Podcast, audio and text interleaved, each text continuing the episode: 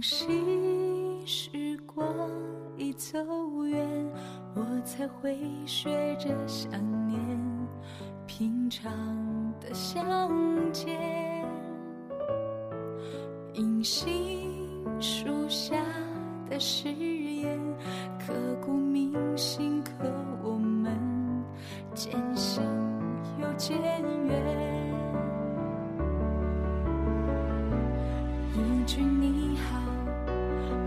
一句再见，中间是没有对白的画面。昨日依稀又重现，你站在我面前，记忆里的少年从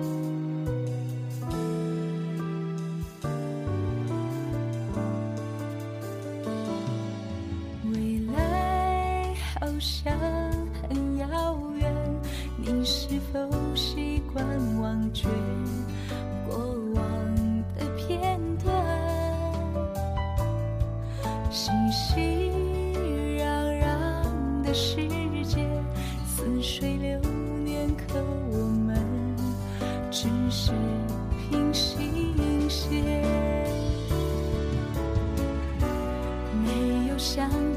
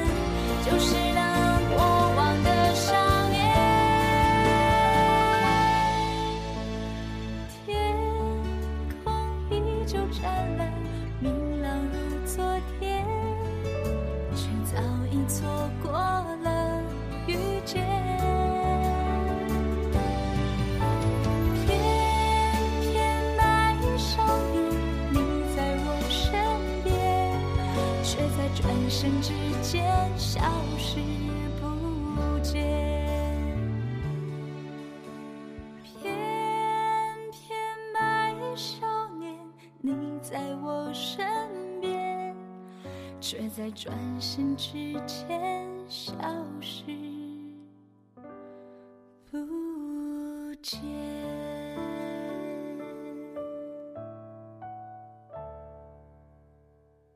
来自孙兴的《转身之间》。晚上好，我是提香，欢迎收听今晚的提言相语，把我的碎碎念念给你听。人生有一种奇特的巧合，我把它叫做冰山一角的喜欢定律。比如，我因为喜欢这首《转身之间》，所以特地跑去看了《此间的少年》这部电影。看完觉得好失望，一点都没有歌词里那种很美的意境。有时候因为喜欢一首歌而去把这张专辑或这个人的所有歌都找来，听完后却发现那首歌也就是里面唯一喜欢的一首。有时候因为一个人可爱的一面而接近一个人，却发现这也是他唯一会让你喜爱的地方。我们所接触到的只是冰山一角，神奇的是，浮出水面的那一角，刚好已经是能打动我们的全部。想起小时候懵懂时看的一部电影，一个人行走沙漠时看到了海市蜃楼，盛景里一个骑着马英姿飒爽的女子，她的嫣然一笑令沙漠里的路人为之倾倒。后来，他无意间在现实世界里碰到了这个如梦似幻的女子。虽然依然美艳，却性格凶残。共同行走沙漠里干渴之际，他拿出刀子。他问他做什么？他说：“把马杀了，喝他的血解渴。”所以看起来遥远，有时并不是因为疏离。或许只是因为他希望一直像现在这样喜欢你。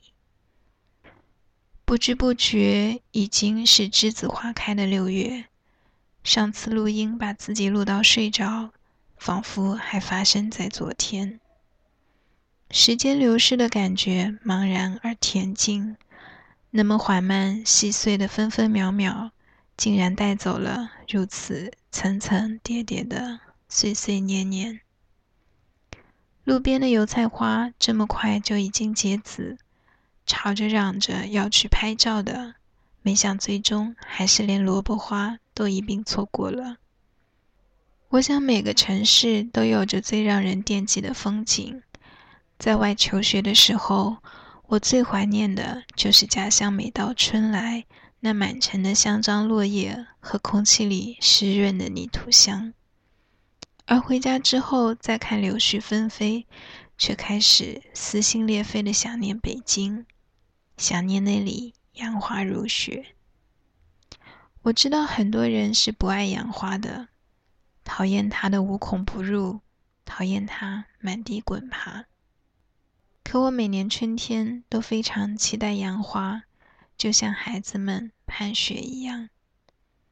大学的某一年，对哲学入迷。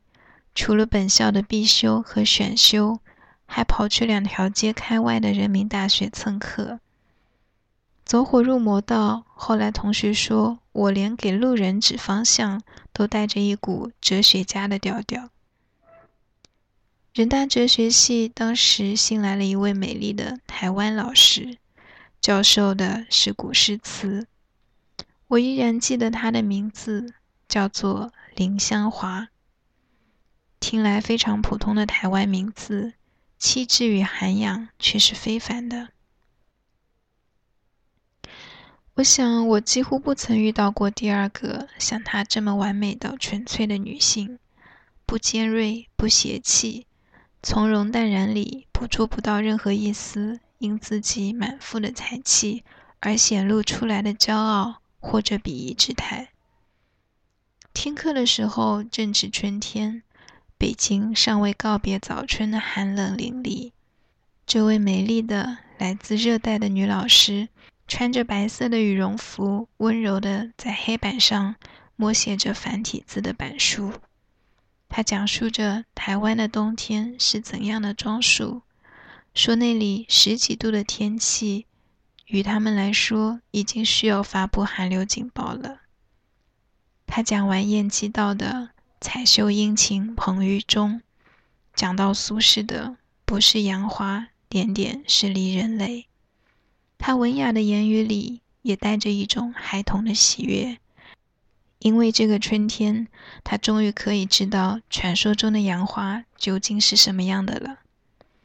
而台下的孩子们没有同样的浪漫情怀，他们显然对往年的春天充满怨言。